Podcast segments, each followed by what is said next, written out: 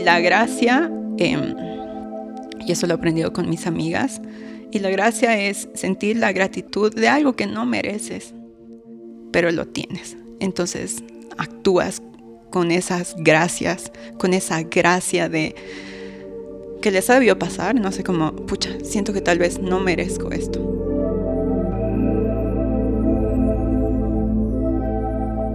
Soy Estefanita Mayo y estás escuchando Equilibrium Podcast.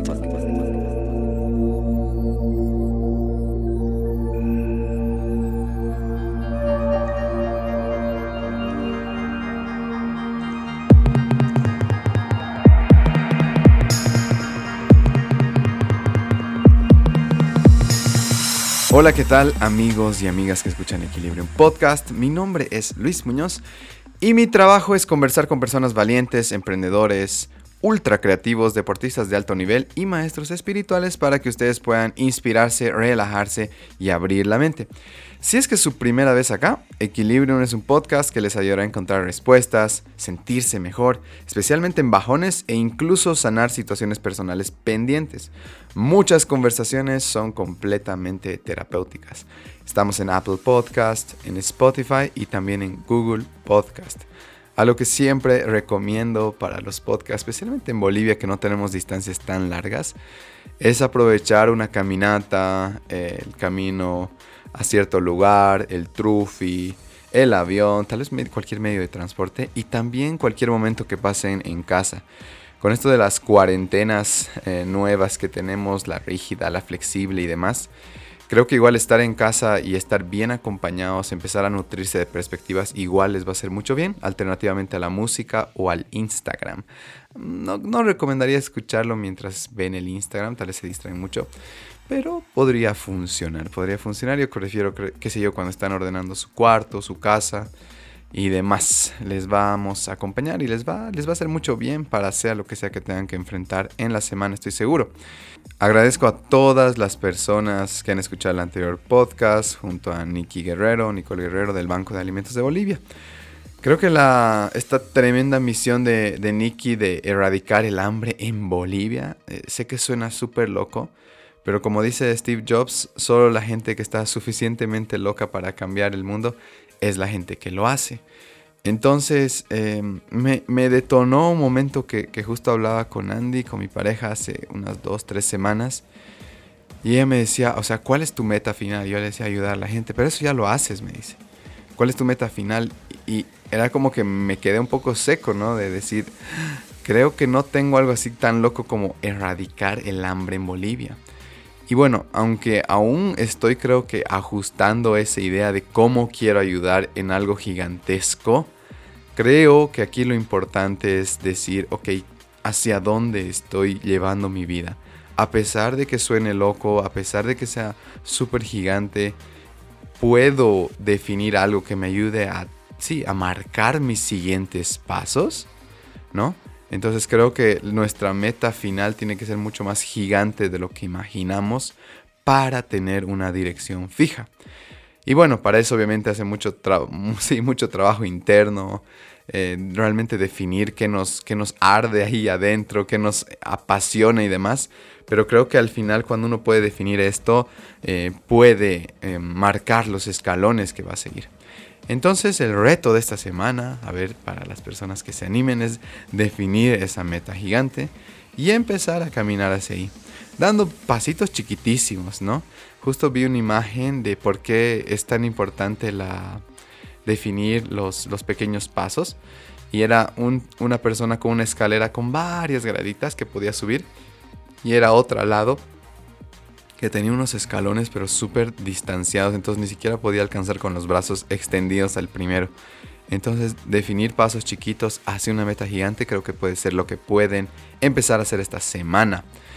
Y bueno, también quiero invitarlos a aprovechar a que se sumen a nuestras actividades de equilibrio mensual. Creo que más, más que todo en este periodo mm, vamos a necesitar estar estables, ¿no? Lo más estables posibles. Eh, tener espacios seguros, eso es lo que hacemos con Equilibrium, el club de lectura, el club de escritura, el yoga, donde puedan desfogar, ¿no? A través de la mente, a través del cuerpo, del espíritu. Creo que los servicios que llevamos haciendo hace tanto tiempo eh, pueden ayudarlos a pasar este periodo de tanta incertidumbre. En primer lugar, el club de lectura. Vamos a leer un libro que justamente queremos que les ayude, ya sea atravesar la pérdida de alguien cercano o eh, consolar a algún amigo familiar que ha perdido a alguien cercano. Vamos a leer las cinco personas que encontrarás en el cielo. Se trata de un hombre eh, mayor que al salvar a una niña en un parque de diversiones que trabaja, muere y en, ese, en esa muerte, en esa subida al cielo si quieren, se encuentra con cinco personas que él ha afectado de, de directa e indirecta manera. Entonces creo que el poder empezar a llenarte de perspectivas de qué pasa cuando pierdes a alguien, te va a ayudar. Te va a ayudar a estabilizarte, a tener justamente una idea de lo que puede estar sucediendo si quieres allá arriba.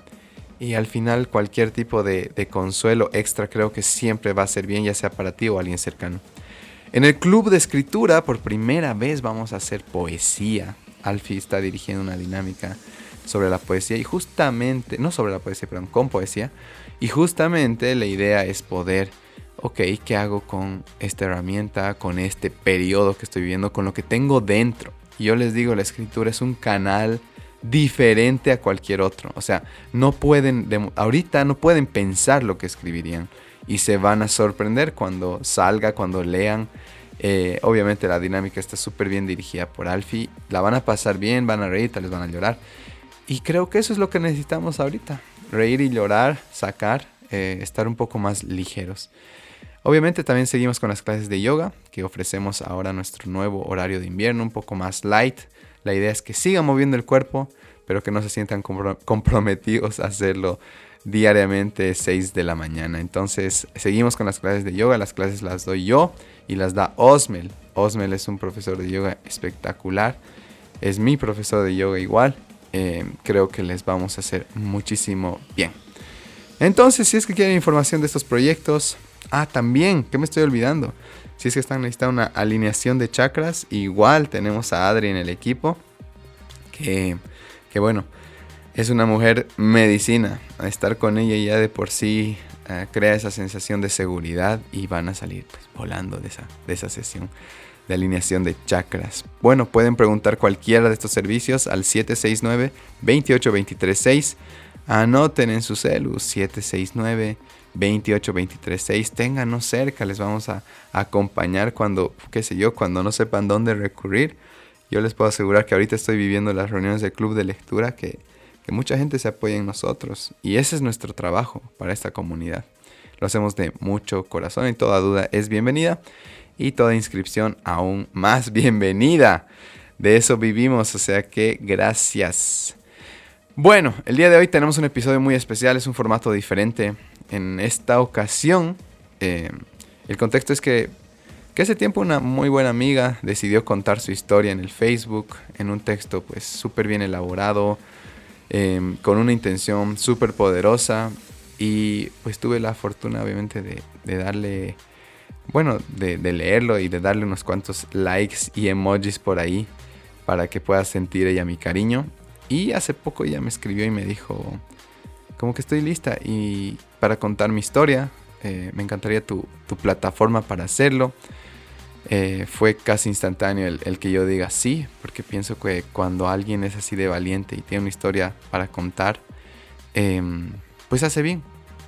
Eh, ella se llama Stephanie Tamayo, es maquilladora profesional, ama la música, ama la música y, bueno, especialmente al principio se van a reír con, se van a reír con nosotros.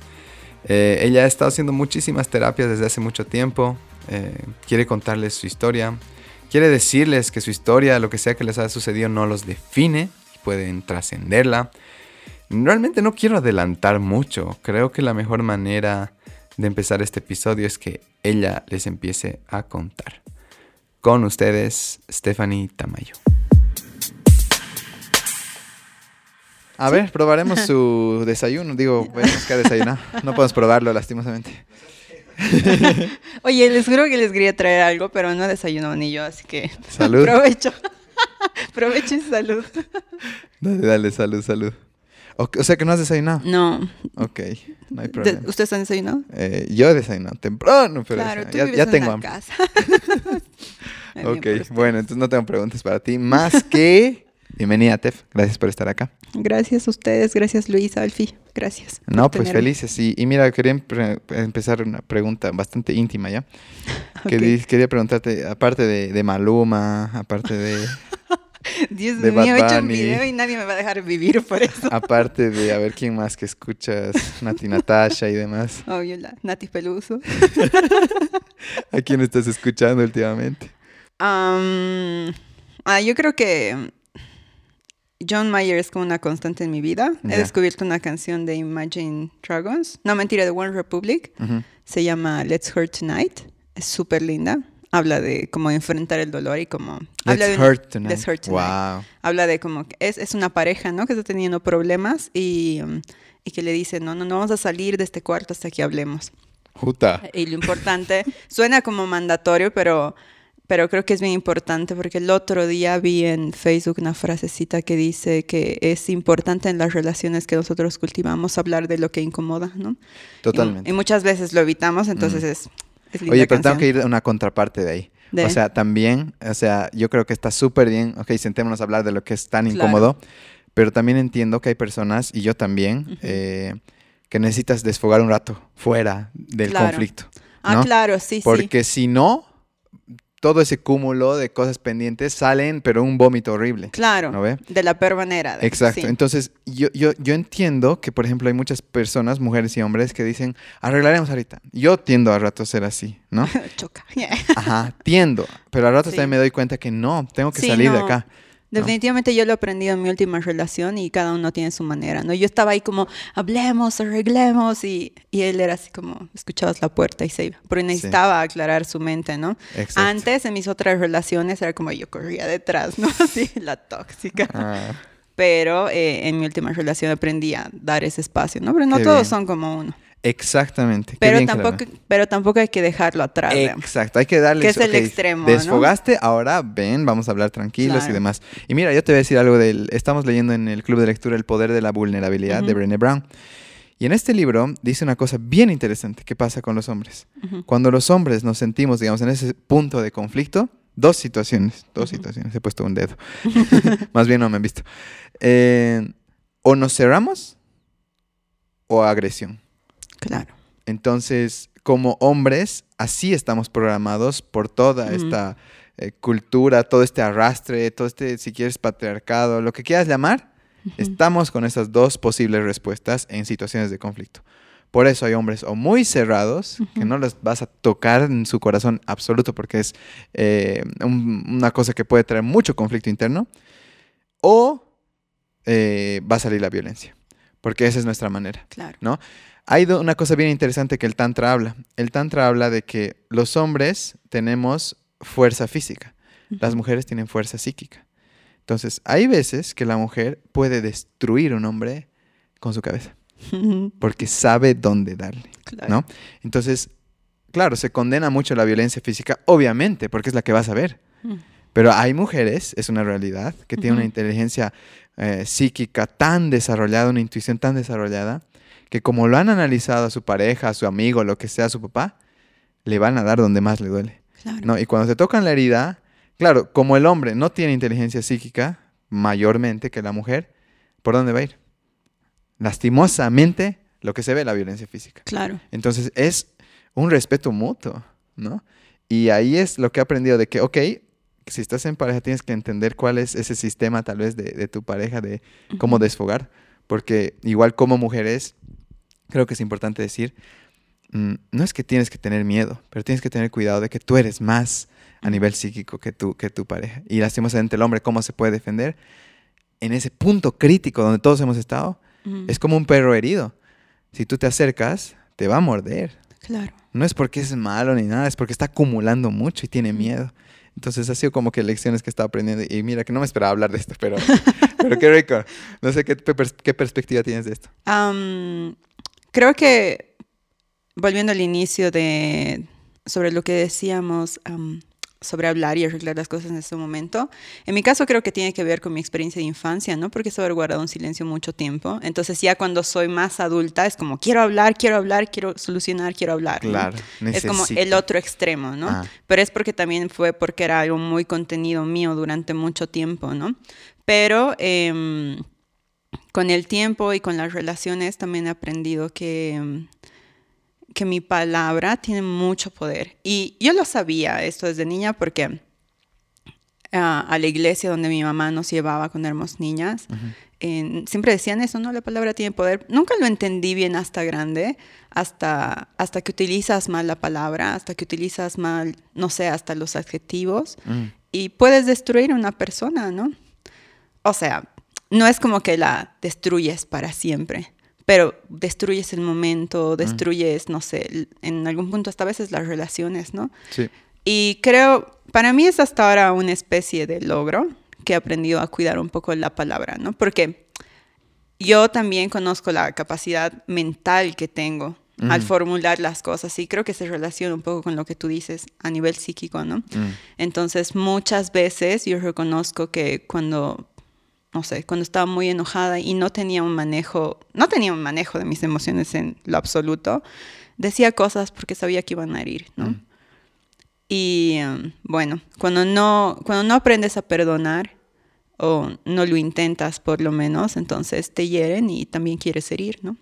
Exacto, es como que todo el rato tiene que estar esa, esa deuda saldada. Claro. Entonces tú me has hecho algo, ahora yo te hago algo.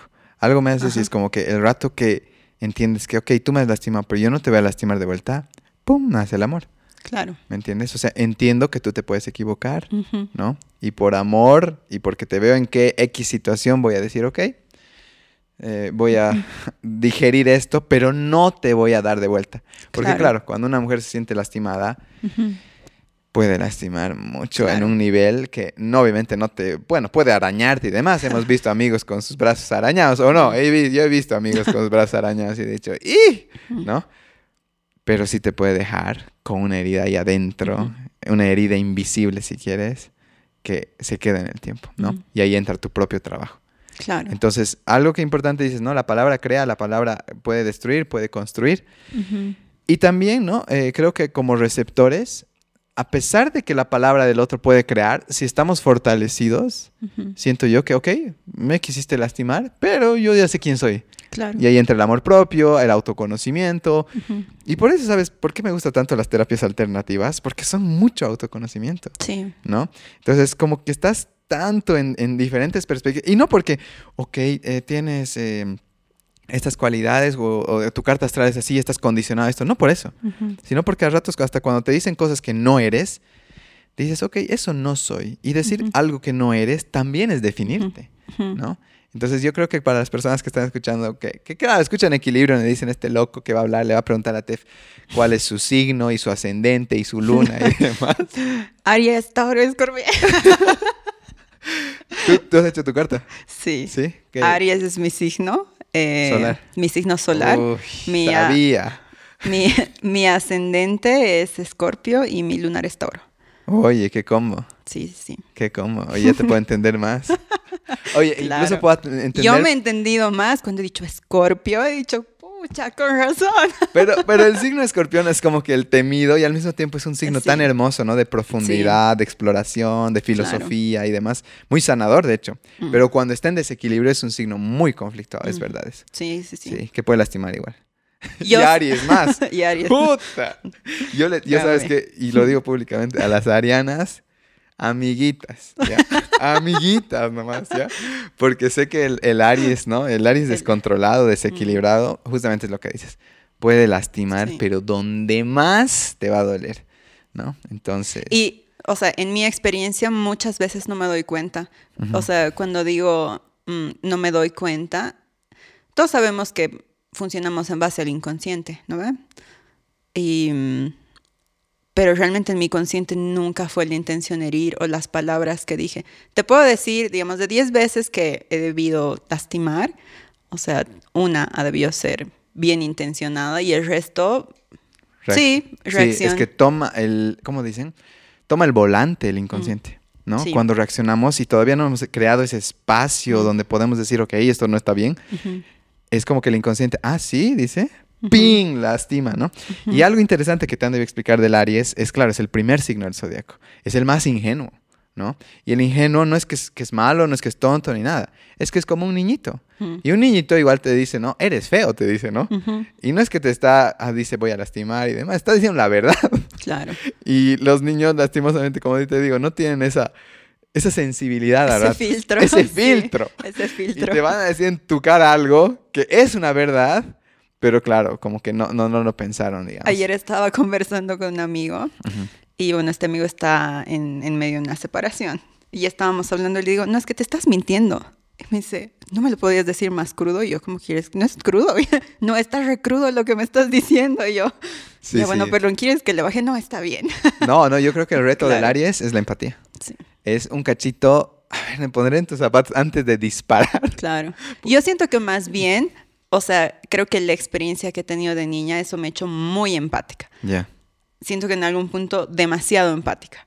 Pero tengo este otro lado, o sea, tengo este otro lado que a veces me siento, no soy dos personas, pero son, a veces soy muy polos opuestos. O sea, cuando tú dices, no, a, mis, a las arianas, mis respetos, o sea, pero es lo que te pierdes. Porque, por ejemplo, cuando yo me enamoro, cuando yo amo, es, es, es otra cosa. Lo ¿no? que te pierdes. Me estoy Lo vendiendo aquí. Por si acaso, no chicos, buscando. Tef es Aries, no se lo pierdan. No, no, no. Si No, me no. llegan solicitudes de amistad, es tu culpa. No, no, o sea, entiendo el ángulo que dices, o sea, pero Mm. al mismo tiempo creo que em, no es que me lo pierda. De hecho, tengo muy Mm. lindas y, y ma- maravillosas amigas Claro. arianas, ¿no? Esto estoy jugando, ¿no? claro, yo también. Pero sí, para mí, por ejemplo, es como que te das cuenta que tienes ciertas eh, tendencias porque sabes que vas a aprender igual algo. Mm. Entonces, claro, yo tengo una personalidad muy sensible y de repente con estas chicas un poco más directas aprendo más, más rápido. Claro, Pero también exige como que, ok, aprendes más, pero es más dolor por si acaso. claro. ¿no? sí. Entonces, bueno, al final uno decide. Uno decide. Y gracias. Bueno, yo soy Sagitario, por si acaso. Eh, tengo chica. No, no me escriban, no me llamen, nada. Sí, a mí tampoco. Yo no estoy disponible. Si se pierden de esto. No, mentira. Tef. Bueno, gracias, oye. Eh, mira, quizás ahorita ya has mencionado dos veces justamente esta parte de tu infancia y es algo que, que aprecio mucho, que, que, que claro, me mandaste este audio que no me lo esperaba, de hecho. Eh, sí leí tu publicación, no voy a dar adelantos, tú, tú hazlo como tú quieras, contar esta parte. Pero para mí, fue, para mí fue como, wow, ¿no? Qué rico es cuando ves a alguien que ya se liberó, ya lo expresó, ya lo sacó, ¿no?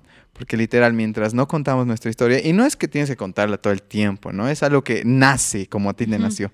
Porque hay personas que dicen, ah, tengo que contar todo el tiempo. Y algo que aprendí, Tef, y lo comparto, es en un podcast que escuché, no hables desde la herida, habla desde la cicatriz. ¿Qué se refiere? Ok, la herida es esa señora que comparte que su marido es infiel en barrio chino, Cochabamba. Sí, ¿No ve? O sea, está fresco, claro. ¿no? Está con rabia. La cicatriz es lo que tú has hecho. Me ha sucedido esto, pero ahorita les cuento porque esta es mi cicatriz. Ya no está así como abierto, porque es diferente hablar. Entonces, bueno, cuéntanos tu historia, por donde quieras, como quieras, cuál es tu intención tal vez con todo esto y, y creo que vas a hacer muchísimo bien. Creo que la intención es la que te mandé en el audio. La intención es em,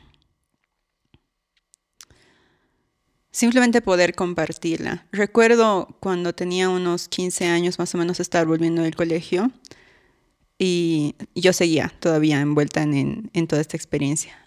Y recuerdo ver uno de estos afiches, unos flyers, era una pancarta grande de la Defensoría, ¿no? Ah. Y decía, cuando no hablas de lo que te pasa, o sea, cuando hablas de lo que está pasando, digamos, dejas que pase. Entonces yo siempre, quizás en un mundo de soledad interna, siempre analizaba mucho, mucho todo. Mm, Cuando no hablas de lo que te pasa, qué, qué te, te está pasando en este momento, qué está sucediendo y dejas que pase. No solo estás permitiendo que continúe, sino también a veces se puede quedar en el olvido. Cuando me, cuando me refiero al olvido, no me refiero a como, ay, me olvidé que esto alguna vez me Claro. pasó, pero es, como el olvido emocional de las cosas que hay que sanar, que hay que resolver. mm, Y mientras más pasa el tiempo, más acumula, es más grande, ¿no?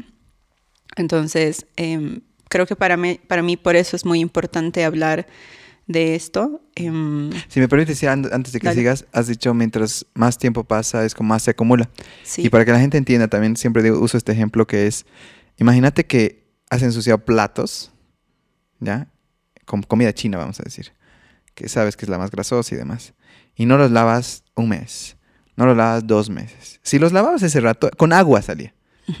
Pero como no los has lavado hace dos meses, tienes que usar agua caliente, duele. Tienes que usar bombril, duele. Tienes que usar tu uña, duele. Entonces, ¿qué mejor que, que lavar o limpiar lo más pronto posible que puedas, obviamente? Bueno, perdón, continúa. Y, creo que lo más riesgoso de, esto em, es que te acostumbras. Mm. Y creo que la costumbre, por lo menos en mí y mm, en la gente cercana que yo tengo y quiero, he visto que em, es algo muy poderoso.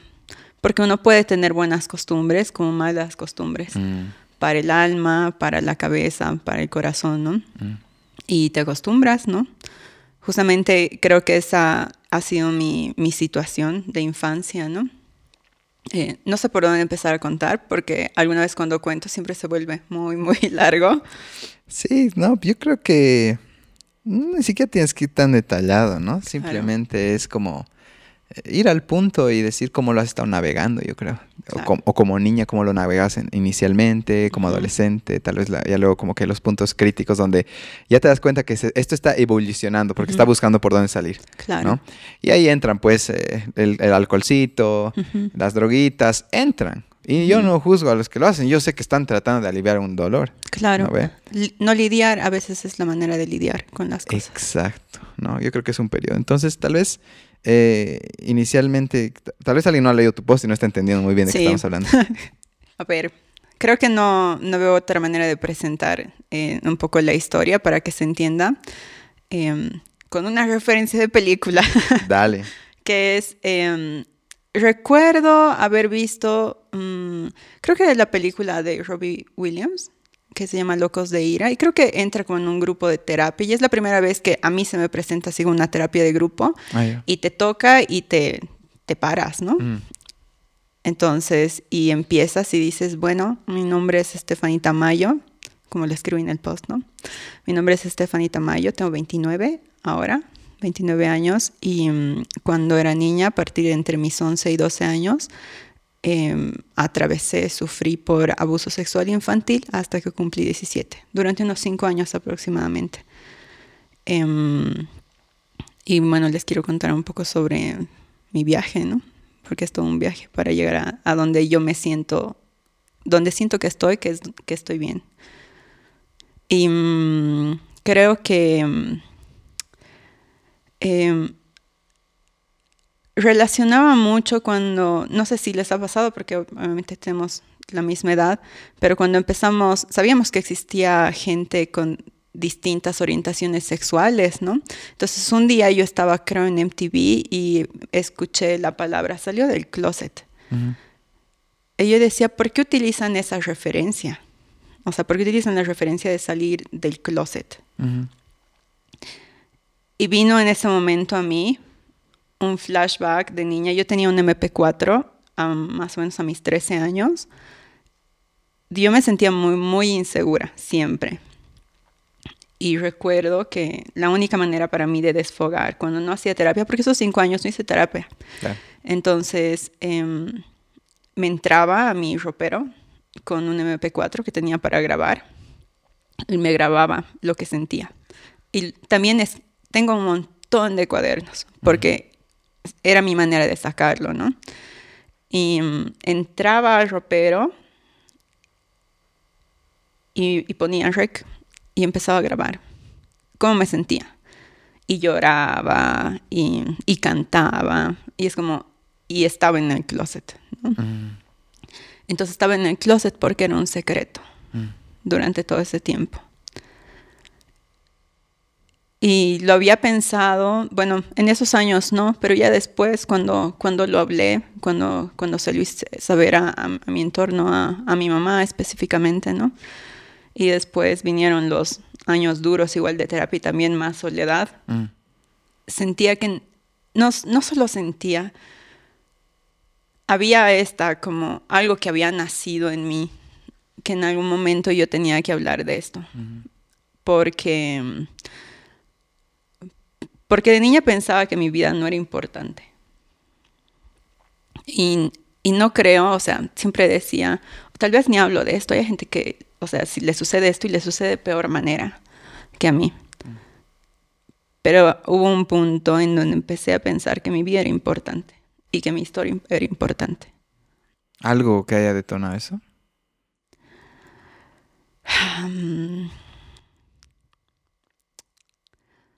yo creo que es como una... Yo creo que es simplemente una misericordia de la vida hacia mí, que en algún punto haya nacido el amor propio, en un punto de tanto dolor sobre todo, porque de pensar que realmente yo y mi historia no era importante, mm. a pensar la de mi historia es importante porque es mía y mm. porque yo valgo, y no, no en un sentido de, podios, ubicas de quién vale más, quién vale menos, simplemente de mi historia, yo valgo y yo me voy a dar ese lugar. Y yo me voy a dar esa importancia porque, claro, el amor propio es así, nace así, ¿no? O sea, si tú no te amas, si tú no te das esa importancia, nadie lo va a hacer. Mm. Probablemente tus papás te amen, pero aún así uno ya vive una vida adulta y tiene que hacerse cargo de sus propias emociones y pensamientos, de su propia vida, ¿no? Me ha, gustado que hayas dicho misericordia. No sé si la puedes explicar un poquito, porque sé que es una palabra un poquito atada tal vez a, a, la época donde hemos rechazado la religión en algún nivel, ¿no? Claro. Misericordia, ay, no, ya me van a hablar de algo de esto, ¿no? Claro. ¿Qué es la misericordia para ti? relaciono la misericordia un poco con la gracia. Eh, creo que estos términos podrían sonar muy cristianos. Mm. No soy una persona que tiene ninguna religión. Eh, pero sí he sido educada de niña, ¿no? Entonces, antes yo tenía mucho encontrón igual con usar estas palabras, ¿no? O bendición, por ejemplo. Pero em, son palabras que, con las cuales he crecido, ¿no? Y muy afuera de, de su definición o el símbolo o el peso cristiano que se le pueda dar yo creo que la misericordia, y es porque me imagino cosas, siempre he imaginado muchas cosas, es como, es como un ente, de más niña era como una señora, entonces ahí como necesitaba mamá, ¿no? Mm. Em, muy amorosa, que te coge en brazos, no importa lo que haya pasado, mm. bueno o malo, y te tiene en brazos. Esa es la, misericordia para mí. Mm. Y la gracia... Eh, y eso lo he aprendido con mis amigas.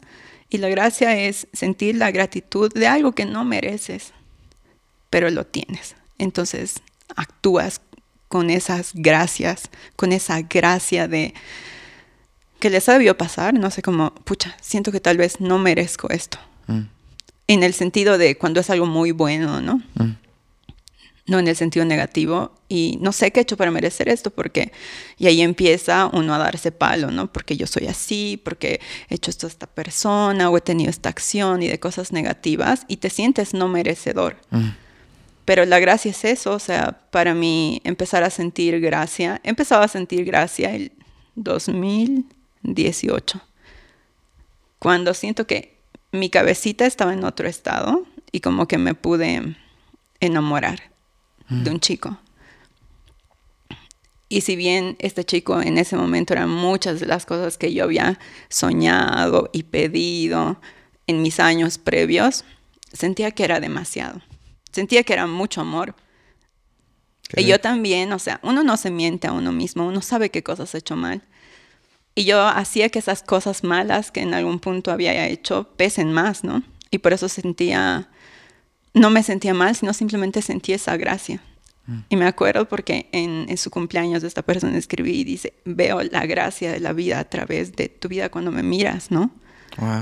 Cuando me despierto a tu lado, cuando enseño cosas, porque pensé que era algo que nunca iba a vivir. Mm. Y llegó. Y fue lindo, sí. Qué rico. Mira, eh, sé que esta pregunta puede ser un poco dura, pero... Y luego voy a ir, o sea, creo que quiero aprovechar esta oportunidad maravillosa que nos das de, de que esta tu historia sane muchas más historias. Esa es la idea. Pero voy a empezar con esta pregunta, tal vez un poco fuerte, pero este agresor, agresora, tú sientes que ya mereces, tienes esa gracia, puedes pensar de que mereces ese perdón, ya estás ahí. Sí, y es algo que no hablé justamente en el post porque creo que es algo muy controversial. Para yo poder haber escrito el post y que sea genuino y original, lo escribí como para mí, pero es, es como el arte para mí, que lo haces para uno, pero lo compartes con todos. Em, he perdonado a esta persona y todavía me causa un poco de, no es una emoción encontrada, pero me causa lágrimas porque es bien fuerte la emoción, no sé cómo explicarla. O sea, dentro de mi cuerpo es muy fuerte. Y yo sé, mm, yo creo en las segundas, terceras, cuartas, quintas oportunidades. Creo que esa es la raíz de muchos dolores, ¿no? Mm. El prejuicio, el juicio social que uno emite y que está bien porque o sea, no, no, puede vivir, o sea, como con solo cosas buenas o malas, tiene que haber un equilibrio. Mm. Entonces, yo he perdonado a esta persona.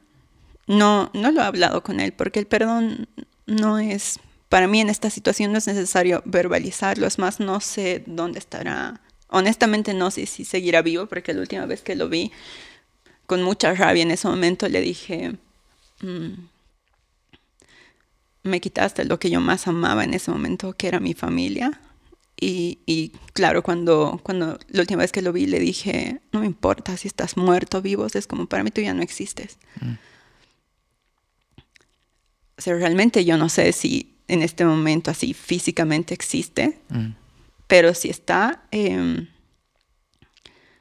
yo creo que, que todos merecemos esa misericordia yo creo que todos merecemos merecemos amor, ¿no? Mm.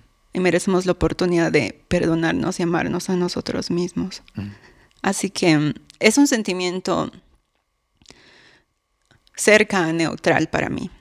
Es como, te perdono porque yo ya no me quiero seguir lastimando y deseo que tú, no sé, que tú sigas tu camino y si algún día te quieres la oportunidad de perdonarte y amarte, bien, o sea, ya no, ya no formo parte ni cerca, ni en un ápice de esa historia, ni de él, pero, pero quizás un poco la, la vista, digamos, con amor, ¿no? Mm, qué lindo. Algo que queremos hablar alguna vez en el podcast y es que somos víctimas de víctimas. Y yo realmente creo que, si vamos a una... Hay un documental que me muero por ver. Se llama...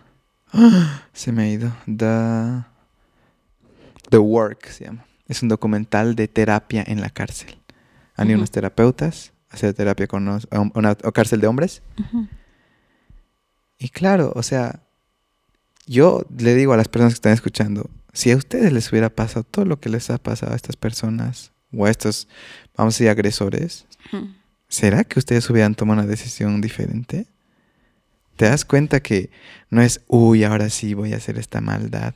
Todos los errores que has cometido, ponte a pensar, por más chiquitos que sean ahorita, tal vez nosotros no hemos cometido algo así realmente durísimo como han cometido otros que están en la cárcel, pero si te pones a juzgar un poquito sus vidas, ¿qué otro camino tenías?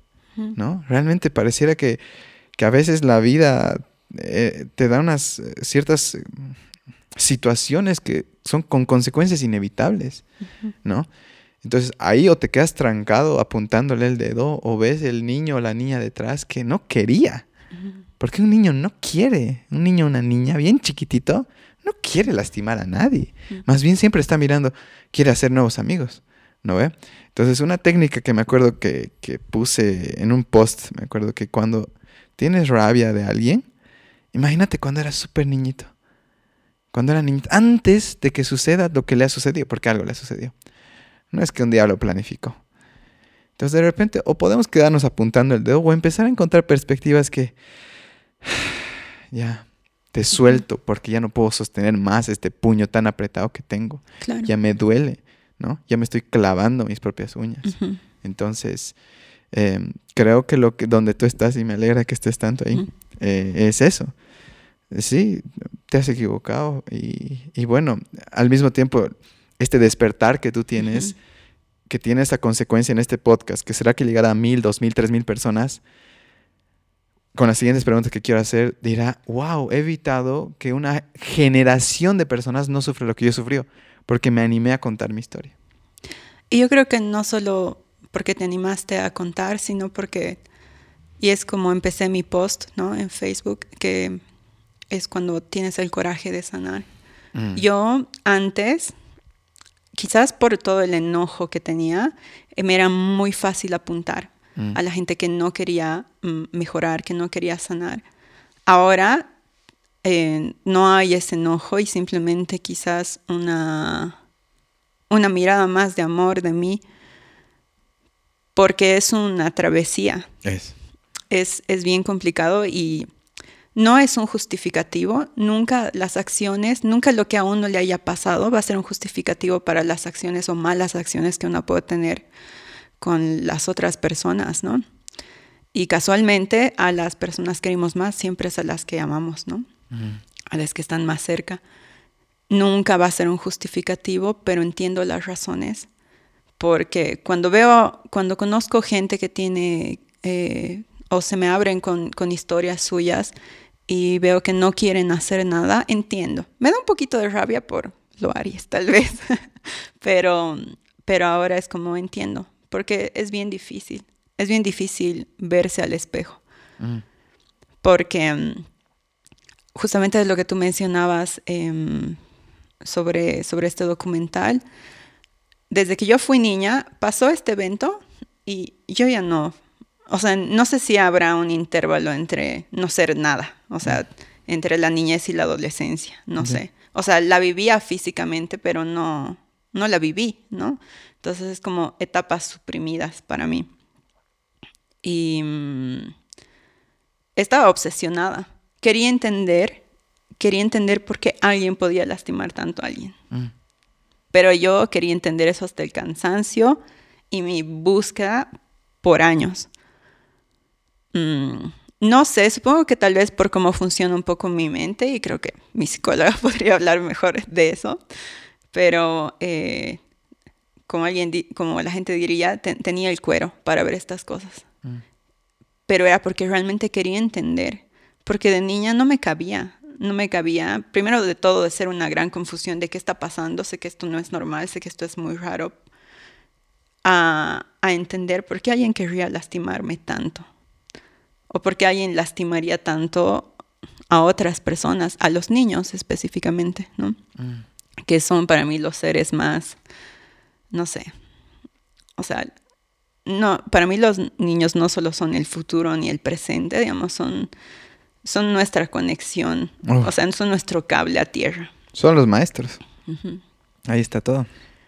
Y tenía el cuero, como se diría, para, para ver todo, para ver documentales, para leer, para entender. Mm. a raíz, no sabemos con mi psicóloga realmente si a raíz de esta experiencia, tal vez más de niña, que es algo que, o sea, no es que venimos programados, pero venimos con ciertas cosas que son parte de nuestra, nuestro carácter de personalidad y mental, ¿no? Pero ser muy obsesiva, ¿no? Entonces de manera obsesiva yo leía y veía documentales y así, y ponía, ¿no? En Google así como los criminales, digamos, más famosos en la historia, digamos. Y agarraba un nombre y leía y leía sobre su vida y qué había pasado y todos realmente vienen de herida. Mm. Todos vienen de herida porque me acuerdo que vi un documental en Netflix de creo que era de... Sí, era de uno de los asesinos, pero asesinos de mujeres específicamente, y que obviamente las violaba antes de asesinarlas. Y, y por eso te digo que quizás a veces tenía mucha empatía con todo y una empatía que me, que me llevó a mm. estar confundida también mucho tiempo con las cosas. Claro. Porque es como, porque la gente te dice es como, no, o amas o no, ¿no? Hay un intermedio, hay grises. He aprendido a ver grises, ¿no? Siempre los sentía, los grises, pero nunca los podía ver. Entonces, y, muestra a todas las mujeres que él, que él maltrató, ¿no? Y que tal vez se intituló en poder terminar la vida de ellas, ¿no? Y, y muestran una foto de él de niño. La tengo en mi cabeza. Es una fotito así como blanco y negro, porque este es un hombre entre los 80 y los 90, donde cometió todo esto. Y es un niño, así como tú lo ves en el parque. Mm. Creo que fue el momento del documental donde se me partió más, así donde pausé y, lloré. Mm. Y lloré. O sea, porque sí es muy atroz lo que le hizo a la gente. Mm.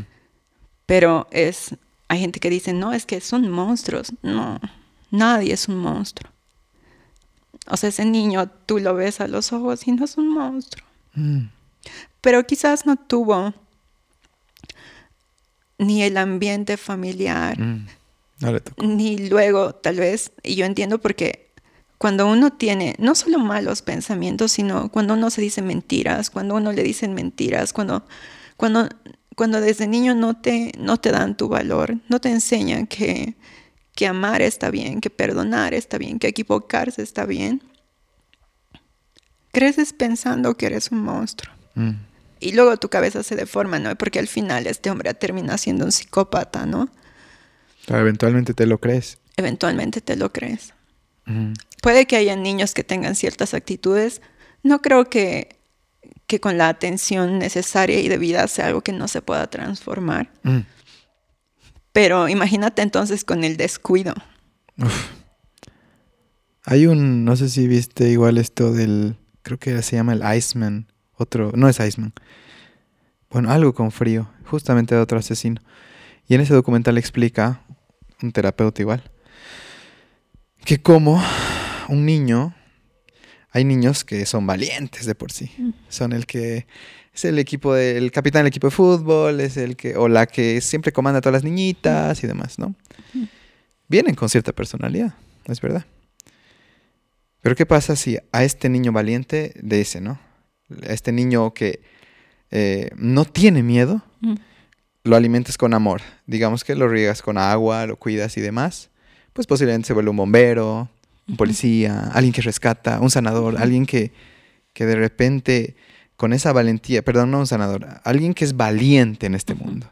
Esas personas que se suben cuatro pisos y la rescatan al bebé. Por eso ha sido alimentado con amor. Pero ¿qué pasa si a esa misma personalidad la alimentas de golpes, de miedo, de violencia. Entonces, ok, yo también soy valiente, pero ¿a qué lado me voy a ir? Y son generalmente esos niños que golpean animales, eh, lo meten al horno al gato, o sea, escuchas estas cosas, no son muy crueles, porque están canalizando esa misma valentía, claro. pero en el otro sentido, si quieres, ¿no? No voy a decir ni malo ni bueno, lo que le tocó, ¿no? Entonces me haces pensar, ¿no? En, en cómo es, es la, es el cuidado al final. Y no siempre te va a tocar mm. la familia donde hay puras eh, rosas y, amor. No, la vida es, como es, ¿no ve? Entonces creo que, y de nuevo, no se trata de condenar, ah, es que yo nací en este terreno tan infértil y ahora por eso soy lo que soy. No, llega un punto donde te das cuenta. Algunos se dan cuenta, pero no todos tienen esa fortuna. Entonces, mira, ahí va justamente mi siguiente pregunta hablando de niños.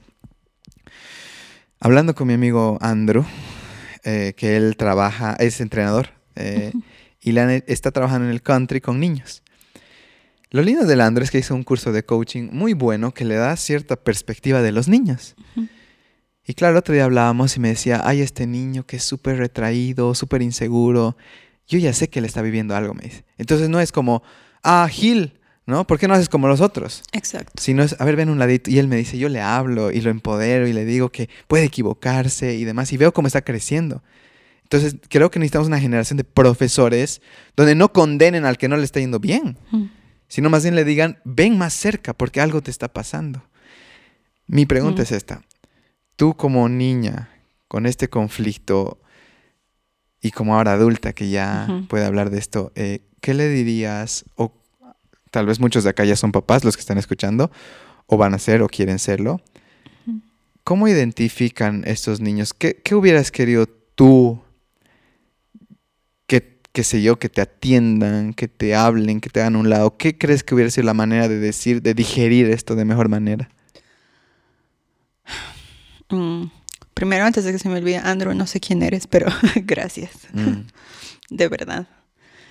Em, yo creo, me lo he preguntado muchas veces en el pasado, últimamente no.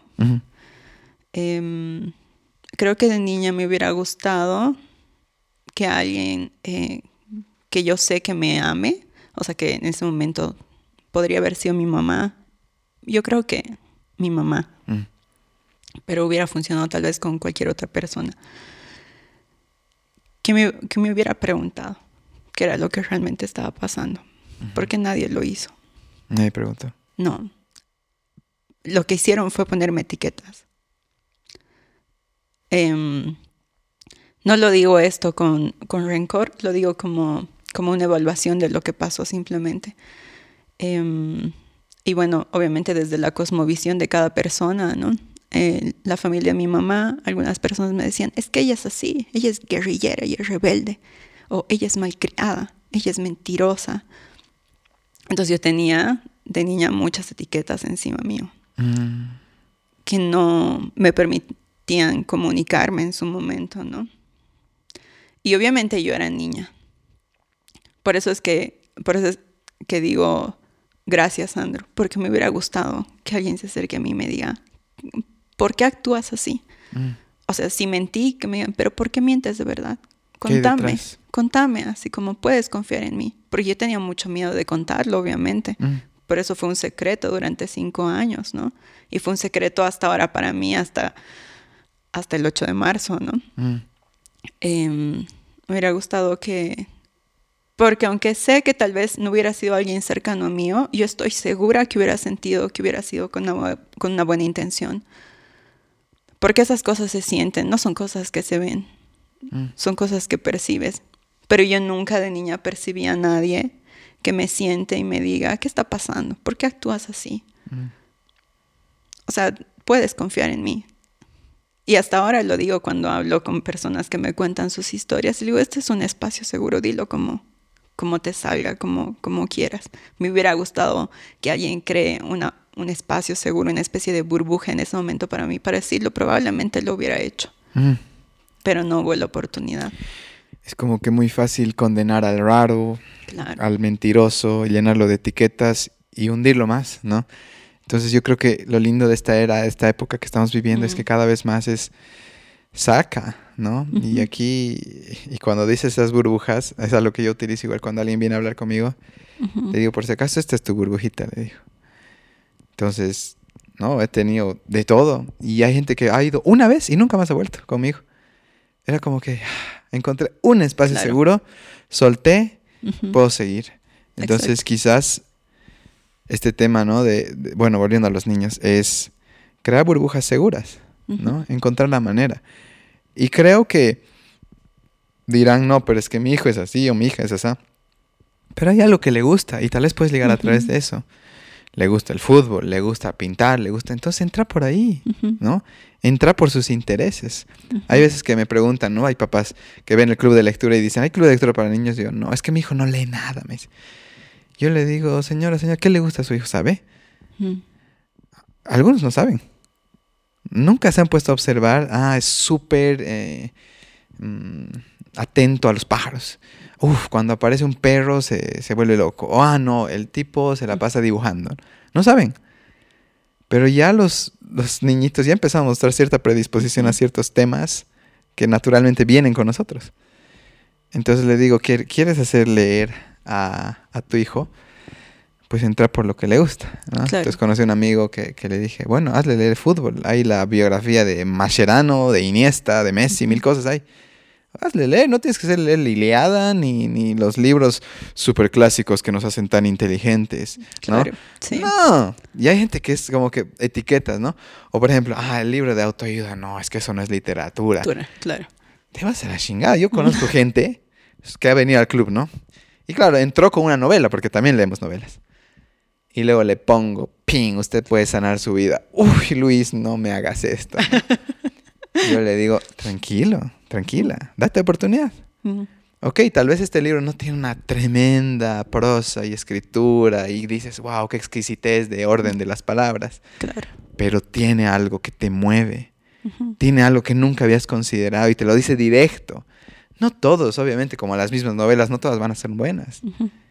Pero date la oportunidad de ser abierto al mundo. Porque cuando te cierras en algún tema es porque te estás cerrando en otros temas. Y cuando estás cerrado en otros temas, no vas a dar la oportunidad a ese niño tal vez que quiera hablarte, porque se da cuenta que eres alguien cerrado. Entonces, mientras más abiertos, más compasivos, ¿no? Más misericordia, gracia, lo que quieras sentir, decir y, sentir, es como que quizás hay alguien que se quiera acercar a ti. Quizás hay un niño cerca que se quiera... Pero como tú tienes opiniones muy fuertes de literatura, de política, no, me va a condenar. Sí, es el prejuicio. Mm. Y creo que todos tenemos prejuicios. Tenemos. Em, creo que cuando aprendamos a tener menos prejuicios, nos vamos a permitir aprender más. Mm. Porque el, el otro día estaba en el Facebook y me hizo recuerdo una frase, como te conté que yo escribía todo y así lo exterioricé, me gusta mucho escribir escribí un día, el 2012, así como, definirme es limitarme. ¿No? Se me vino a la cabeza, imagino, y lo puse así, ¿no? Como post. Bueno. Definirme es limitarme. Y claro, y ahora, años después, todavía sigo entendiendo, ¿no? Que mientras que más diga yo, no, es que yo solo leo, digamos, ciencia ficción, digamos, porque está bien, es el interés, digamos. Pero hay otras cosas que cuando te das a ti mismo la oportunidad de leer, de ver, de estar con otra gente, que solo lo aprendes con esa gente. Porque si, te, si tú dices que te gusta solo algo, además si te gusta la ciencia ficción, probablemente es un mundo, ¿no? La ciencia ficción debe haber cosas, y he visto algunas cosas muy interesantes, pero es solo una casilla. Mm. Y es por eso que no tengo religión. Ok, qué rico. Algo que dice Sadhguru dice, el rato que tú sacas opiniones y conclusiones de algo es la muerte, dice. Ese es el principio de la muerte. Porque cuando tú concluyes algo, crees que tu cabeza es tan grande y tan inteligente que ha podido llegar a una verdad absoluta. ¿Realmente tiene alguien la verdad absoluta? Cada siglo, cada década, algo que decíamos que era así, lo destruimos nosotros mismos. Entonces él dice, no, concluye, no uses tu cabeza para concluir no uses tu cabeza para sacar fuertes opiniones. Pero claro, dice, al ego le da seguridad. Él dice, ah, sé bien esto, entonces soy importante. No, no necesitas esa seguridad. ¿Seguridad de qué? Dice. Porque el rato que estás concluyendo te estás matando. Dice. Y estás matando a otros. Entonces he dicho, wow, y ahorita lo que has dicho ha sido como definir no es limitarme, literal. Yo también pienso lo mismo de la religión. Pienso que justamente definirme es limitarme porque de niña sí tuve una educación cristiana. Y mm, eh, mi papá falleció cuando yo tenía ocho y a raíz, imagino que eso causó algo en mi familia, tal vez algo en mi mamá, mm. que empezó una búsqueda espiritual, ¿no? En diferentes religiones, por lo menos unas cuatro, ¿no? Y claro, yo termino más confundida, ¿no? O sea, aparte de lidiar con esto a mis 14 años, y es como, ¿quién es Dios? Tomás, mami, caray. Encima, ¿no? Sí, yo tuve la crisis existencial muy chiquita, mm. no grande hasta que, comprendí, un día me levanté, de esos así como días de película, así como me levanté, había dejado el tema espiritual muy de lado y un día me levanté y dije, no creo que nadie tenga la absoluta verdad, por eso no tengo una religión. Como no creo que ninguna de, bueno, de las que yo, religiones que yo he rozado o en las que he estado, eh, está completamente equivocada. Sé que suena muy ambiguo, muy tibio. A mucha gente quizás no le... Hasta hay una parte de la Biblia que van a vomitar a los tibios y demás. Sí, a mí me han dicho igual por tibio. Entonces, pero mm, creo que no es el mayor interés. O sea, sí creo que la búsqueda de la verdad es una búsqueda muy honrosa, pero... Eh, por lo menos para mí espiritualmente, no, no necesito, porque los o sea, siempre me hago la burla y digo, ay, lo sabré cuando muera, digamos. Tal vez sí era Vishnu, tal vez no, digamos. Tal vez sí era Dios, ¿no? Así como un hombre con pelo largo y sandalias, tal vez no, digamos. Tal vez no sé, o sea, tal vez muero y estoy ahí en el espacio, quizás no, no sé, lo sabré ahí, no es lo más importante para mí. Cultivar sí la espiritualidad, pero no la búsqueda de la verdad. Eso. Entonces tomo todo como historias que me construyen. Todas esas religiones a mí me han construido. Sin concluir. Qué rico.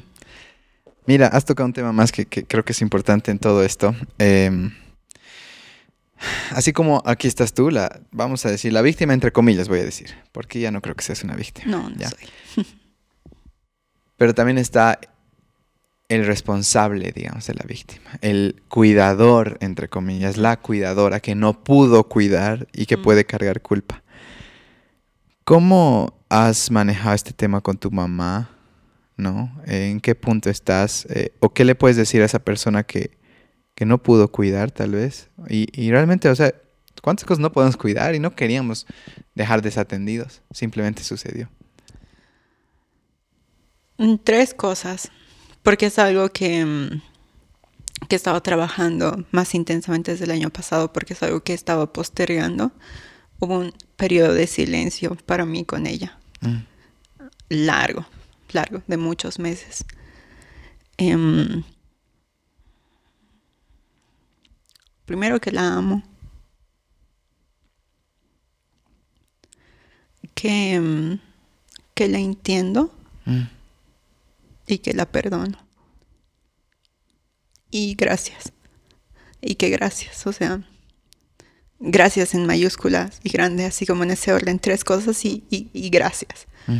con puntos suspensivos y signos de admiración, porque mm, mm, no soy mamá, alguna vez estuve a punto de serlo. Y mm, solo puedo entender que, que son, nuestros papás son personas igual. Mm. Entendí mucho del perdón en toda mi búsqueda. Eh, vi un video en YouTube de un coach, un psicólogo, que explicaba cuál era el resentimiento, porque ya había detectado que no podía perdonar todas estas cosas. No, eh, la ausencia de mi papá, la, eh, mis abuelos y la crianza para con mi papá, para con mi mamá, porque es toda una historia, es una cadena, ¿no? Mm. que es algo que sané el día de Todos Santos el año pasado. Y unas semanas antes encontré este video porque estaba buscando, me había dado cuenta que era el resentimiento, que guardaba mucho resentimiento. Y decía que el resentimiento era como sujetar un carbón así como rojo vivo encendido en la mano y con la intención de lanzárselo al otro para lastimarlo, ¿no? Pero antes de lastimarlo te habías quemado tú. Mm. Y yo creo que sujetando ese carbón, o sea, ya tal vez quedaba poco de carne en mi mano, porque lo sujeté muchos años y con muchas personas. Y mm, después de hacer esta reflexión, que creo que es algo que Buda dijo o algo por ahí. Em, Uno de esos hippies. uno de esos.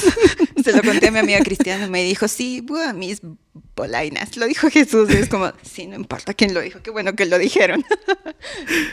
y, Jesús era otro hippie, ¿qué se hacen? sí, su pelo largo. Era sí, otro hippie. Probablemente yo me hubiera enamorado. Esos te gustan, ¿no? sí. Y, Mucha, mucha información estás revelando. eh, después de hacer esta reflexión sobre, o como que, y la otra eh, que es bien famosa, igual que creo que vale la pena contarla, que es como, a veces uno, piensa, uno quiere herir a la otra persona, pero es como que tomas un veneno tú primero y esperas que al otro le haga daño. Mm. Ese es el resentimiento, ese es el rencor eh, y por ahí no va, por ahí también va el no perdonar, ¿no? Mm.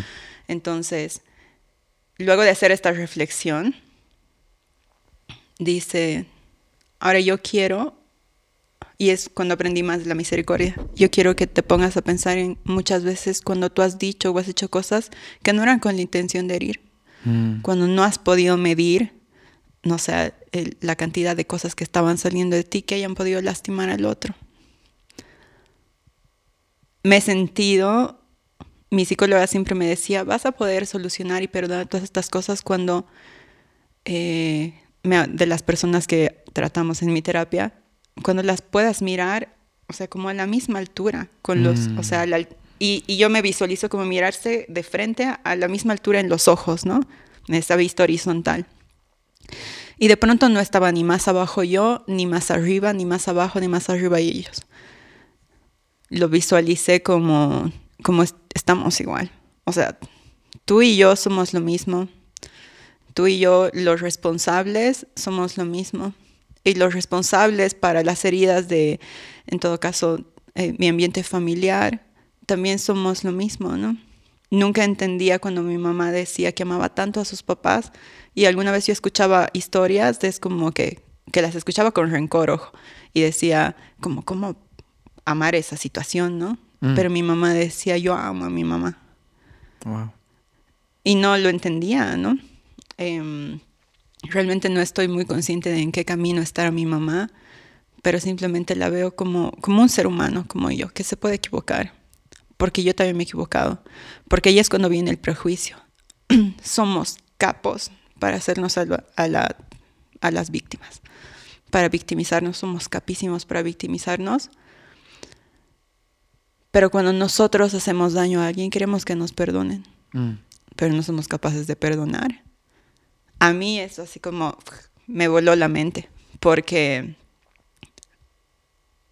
si algo, uno creo que se quiere atribuir cosas en la vida, como yo quiero ser una persona sana, yo quiero ser una persona que hace, no sé, ejercicio. Yo, Stephanie, quiero ser una persona transparente. Yo, Stephanie, quiero ser una persona que no viva en la hipocresía cuán hipócrita había sido todo este tiempo. Me miraba al espejo, por fin me pude mirar al espejo por quien realmente era, una persona muy resentida, Mm.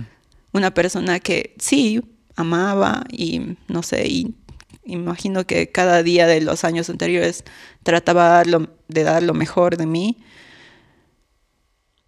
pero en realidad no, ubicas. En realidad no. Fue cuando empecé a salir del cuadro de víctima, en realidad. Wow, qué lindo, felicidades. Yendo a terminar esta parte, porque tengo unas nuevas preguntas interesantes para ti.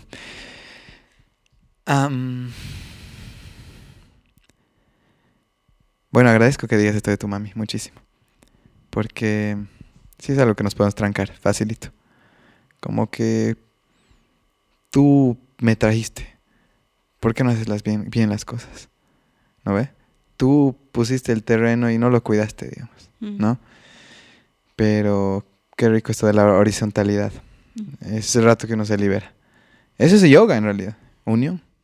Entonces te agradezco mucho eso y, y bueno, si es que tu mami escuchara esto, que, que sepa que al menos yo igual siento mucho, mucho valor, mucho respeto por ella, mucho amor.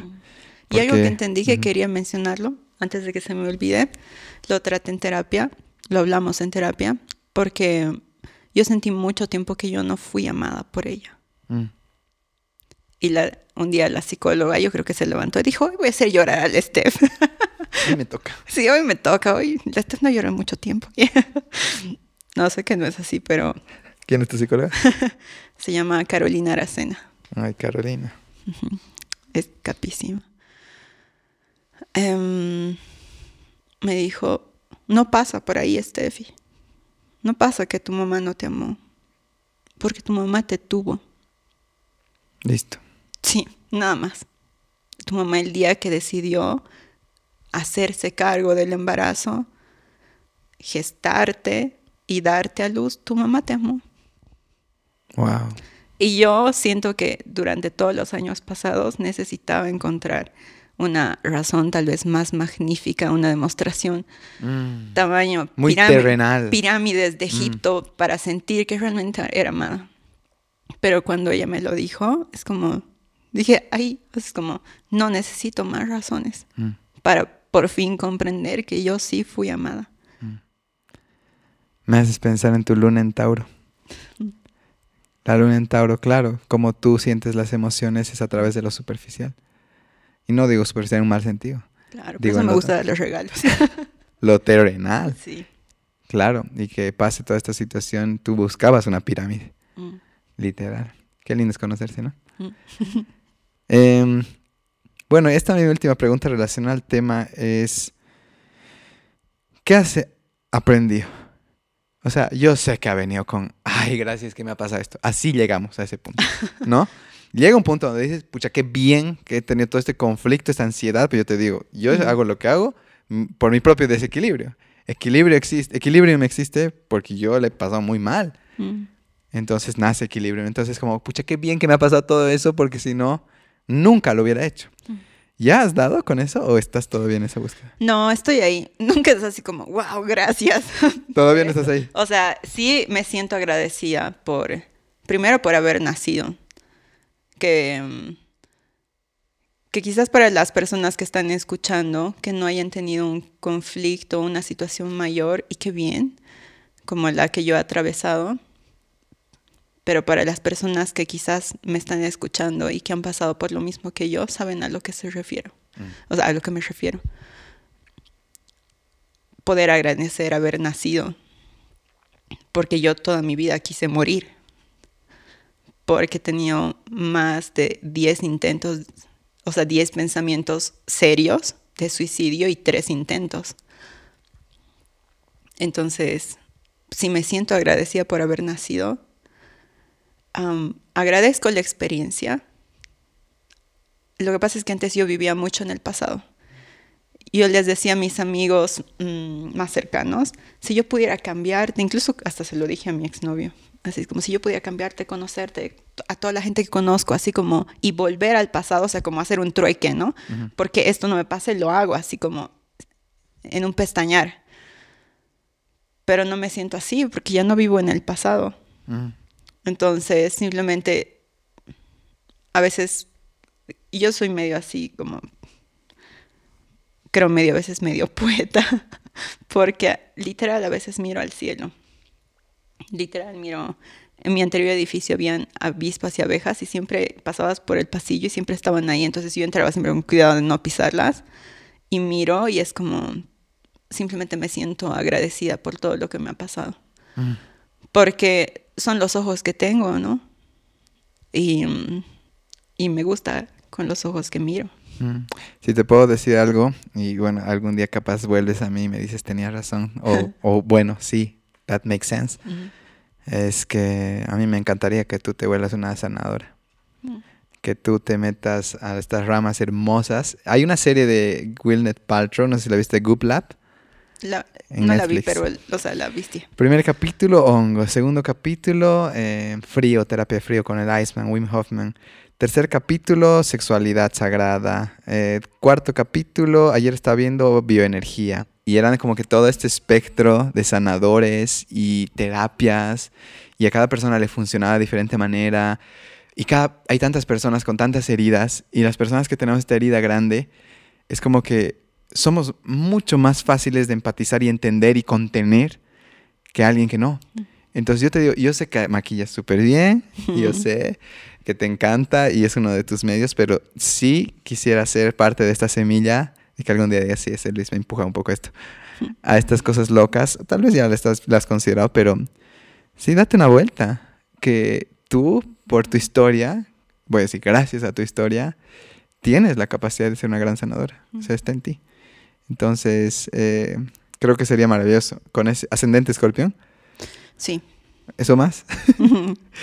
Entonces, sí es algo que, te lo, que me gustaría con mucho amor recomendártelo y obviamente tomarlo como cuando quieras y demás, pero si necesitas igual acompañamiento, ayuda o quieres a mis amigos, los más hippies y eh, sanadores de por ahí, que tenemos un medio hermoso. Yo te digo, el otro día estábamos hablando, eh, estábamos con el Alfi y todo el equipo y dicen, es que tu Quirón está acá, ¡guau!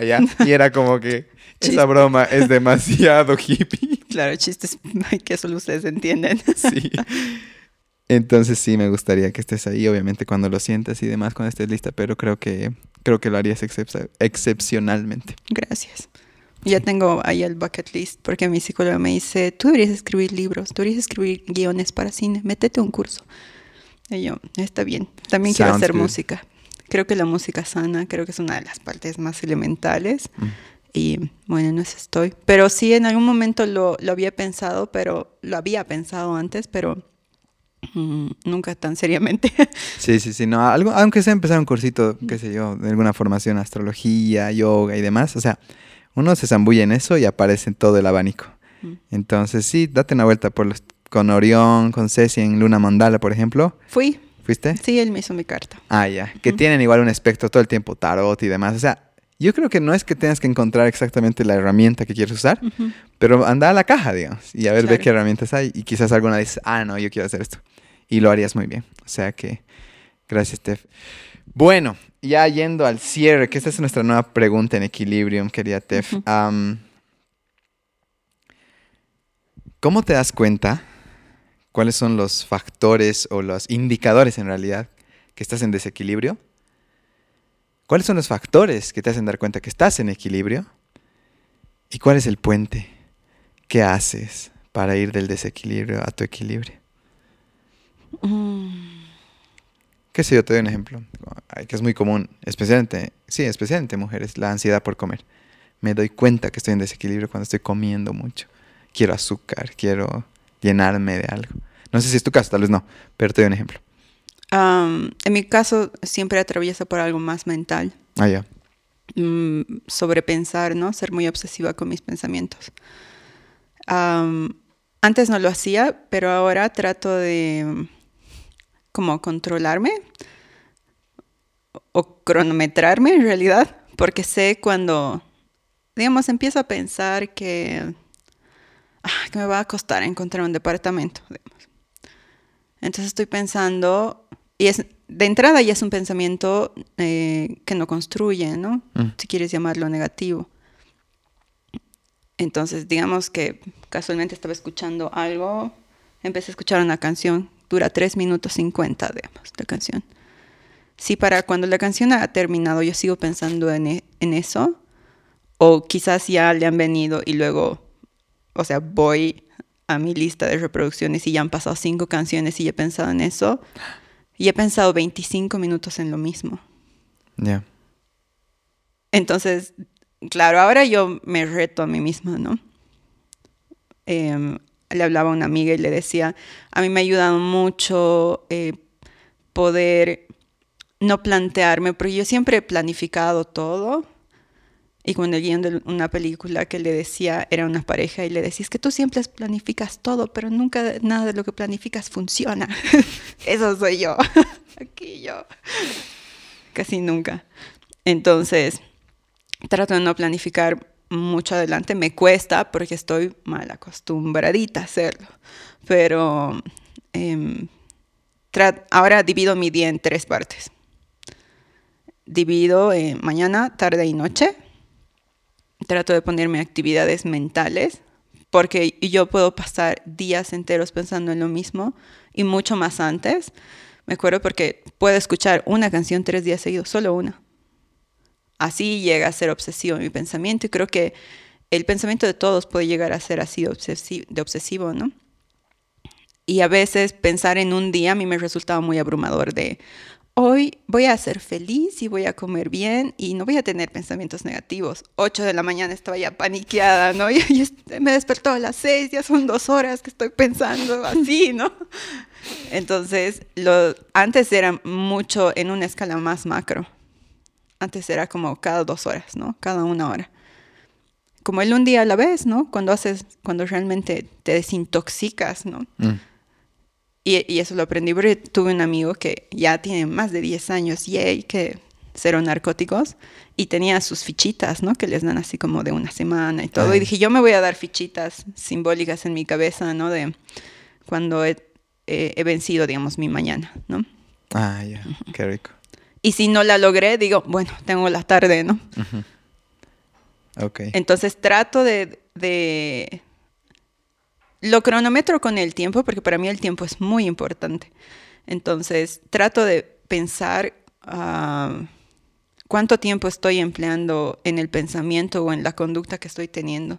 Y trato de limitarme porque ya sabes que no es bueno para ti, ¿no?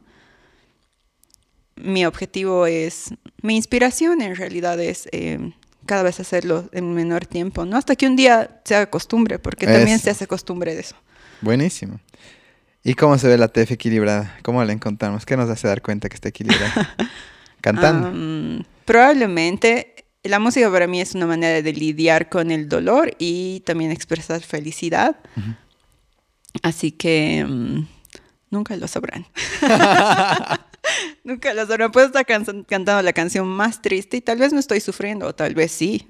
Ah, el misterio de la Ariana. no. ok, gracias. Ese, sí, ese en realidad es muy escorpión. gracias, Steph. Em, bueno, para ir cerrando, ¿Hay alguna canción que te está resonando más que otros tiempos? ¿Alguna que quieras compartir con nosotros? A ver qué dice Spotify. A ver qué dice Spotify. Oye, escucho mucha música. Tal vez alguna que dice que tenga así la que se te viene a tu cabeza. Una que se me viene a mi cabeza. Mm. no, a ver. Es que te iba a decir una de Bruno Mars, pero eso es porque como que la disfruto. En realidad. Vale, vale, sí la disfrutas. La, última de Bruno Mars que se llama Leave the Door Open. Qué buena que está. Que es, es, es, muy sensualona, es muy linda. Pero exactamente la palabra de dejar la puerta abierta me hace recuerdo a, a un consejo que me dieron, que es como siempre dejar la puerta abierta un poquito. Porque yo era de las que cerraba puertas y ventanas, ¿no? De las que hace ghosting, e, eso soy yo, digamos. Y no ser tan radical, ¿no? Pero en realidad sí podría dar una recomendación. Em, podría sugerir que escuchen música clásica, porque yo amo mucho la música, como también amo escribir, como también amo reflejarme en, lo que otros escriben, porque son experiencias humanas, pero al mismo tiempo colectivas, aunque puedan ser muy individuales, pero me sobrecargan de ideas a la cabeza. Entonces, eh, desde el año, siempre he escuchado música clásica. Mi papá cuando era, cuando nosotros éramos chiquitas, compraba estos CDs de los tiempos, que veían así como Tchaikovsky, Bach. Eh, escucho música clásica mucho este tiempo porque no quiero ya tener más ideas de las que ya tengo. No sé si no sé si no sé si hace sentido en algunos. sí, sí. Pero em, quiero conectarme con lo que yo estoy sintiendo y pensando porque te sugestionas. El otro día estábamos con mi amigo y me dice, ¿has escuchado el nuevo CD de One Pilot? Y yo, no voy a escuchar One Pilot, One Pilot. Sabes que me hace recuerdo, digamos, a cosas, ¿no? A personas. Y me dice, no, pero tienes que escucharlo, la letra está buena. Y yo, pausa, no, amigo, no voy a escuchar. Tú sí quieres escuchar, pero te sugiero que no lo escuches porque te sugestionas. Está bueno en un momento porque yo siento que la música te acompaña, pero en un momento cuando tú verdaderamente te quieres descubrir. Eso. No hay nada mejor que el silencio. Ah. Pero el silencio puede ser a veces igual así como muy... Sí, tu cabeza está muy... ¿no? Entonces, mejor la música clásica para mí. Que no, que no haya letra, ¿no? Súper. Algo que yo voy a recomendar aprovechando eso es poner igual frecuencias. Entonces puedes, puedes poner Healing Frequency en YouTube, hay un montón. Puedes poner Anxiety Frequency, puedes poner em, Stress Relief Frequency. Hay frecuencias vibratorias que, que, están en YouTube, curiosamente. Y mira, hay de 7 horas, 8 horas, yo las pongo todas las noches. Sí. Entonces descanso muy bien, sé que me estoy limpiando vibratoriamente, entonces mm. gracias Steph. Mira, siempre cerramos con algunas palabritas, yo no sé qué quisieras decir, que, con qué quieres cerrar, con cuál es tu broche de oro y, nada, pero agradecerte por, por haber estado acá, por, por, charlar esto tan rápido pasa el tiempo, pero seguro vamos a hacer un, segundo round algún rato, cuando sea sanadora. Eh, pero, ¿con qué quisieras cerrar? ¿Qué quisieras decir a las personas que han escuchado esto? Mm. Bueno, son varias, pero voy a tratar de resumirlo. Dale. Ah, la primera, creo que, y eso quiero tenerlo como un estandarte siempre, que es bueno hablar de lo que nos pasa. Mm. Que muchas veces, ah, a veces idealizamos que, que las soluciones van a venir, pero que siempre hay que tocar puertas, que, y más que todo es un deseo. Deseo que las personas que estén escuchando en este momento este podcast em, y estén lidiando por cosas complicadas, es un momento muy complicado en la historia. Y encima hay cosas internas con las que uno está luchando, que tratemos de ser más amables unos con otros, de verdad. Porque cuando juzgamos, herimos. Y y no solo herimos al resto, sino nos herimos a nosotros. Que cuidemos a nuestros niños. Mm. Que, que, en vez de definirlos, los observemos. Creo que aprendes mucho observándolos. Mm. Aprendes mucho de la gente, de todo en realidad observando. Entonces, hay gente que dice, pero es que yo conozco a mi hijo y es como, ¿de verdad? Es como, porque yo creo que una manera de conocer a una persona es cuando tú no dices nada, no le añades nada, entonces la otra persona simplemente es, ¿no? Entonces cuidemos y observemos a nuestros niños con amor siempre. Y em, que está bueno darse la oportunidad de empezar un camino de una nueva oportunidad para cada uno. Que existen segundas, terceras, cuartas, quintas y mucho más allá oportunidades para cada uno, pero es una oportunidad que uno se da. Que si ayer no te diste la oportunidad de hacer terapia, de hablar de algo que te aflige con la persona, con, digamos, con la que, que estás atravesando la situación, o quizás es como con muchas cosas, que te des la oportunidad de hacerlo, ¿no? Mm. Que te des la oportunidad de sanar. Que el coraje, entender que el coraje mm,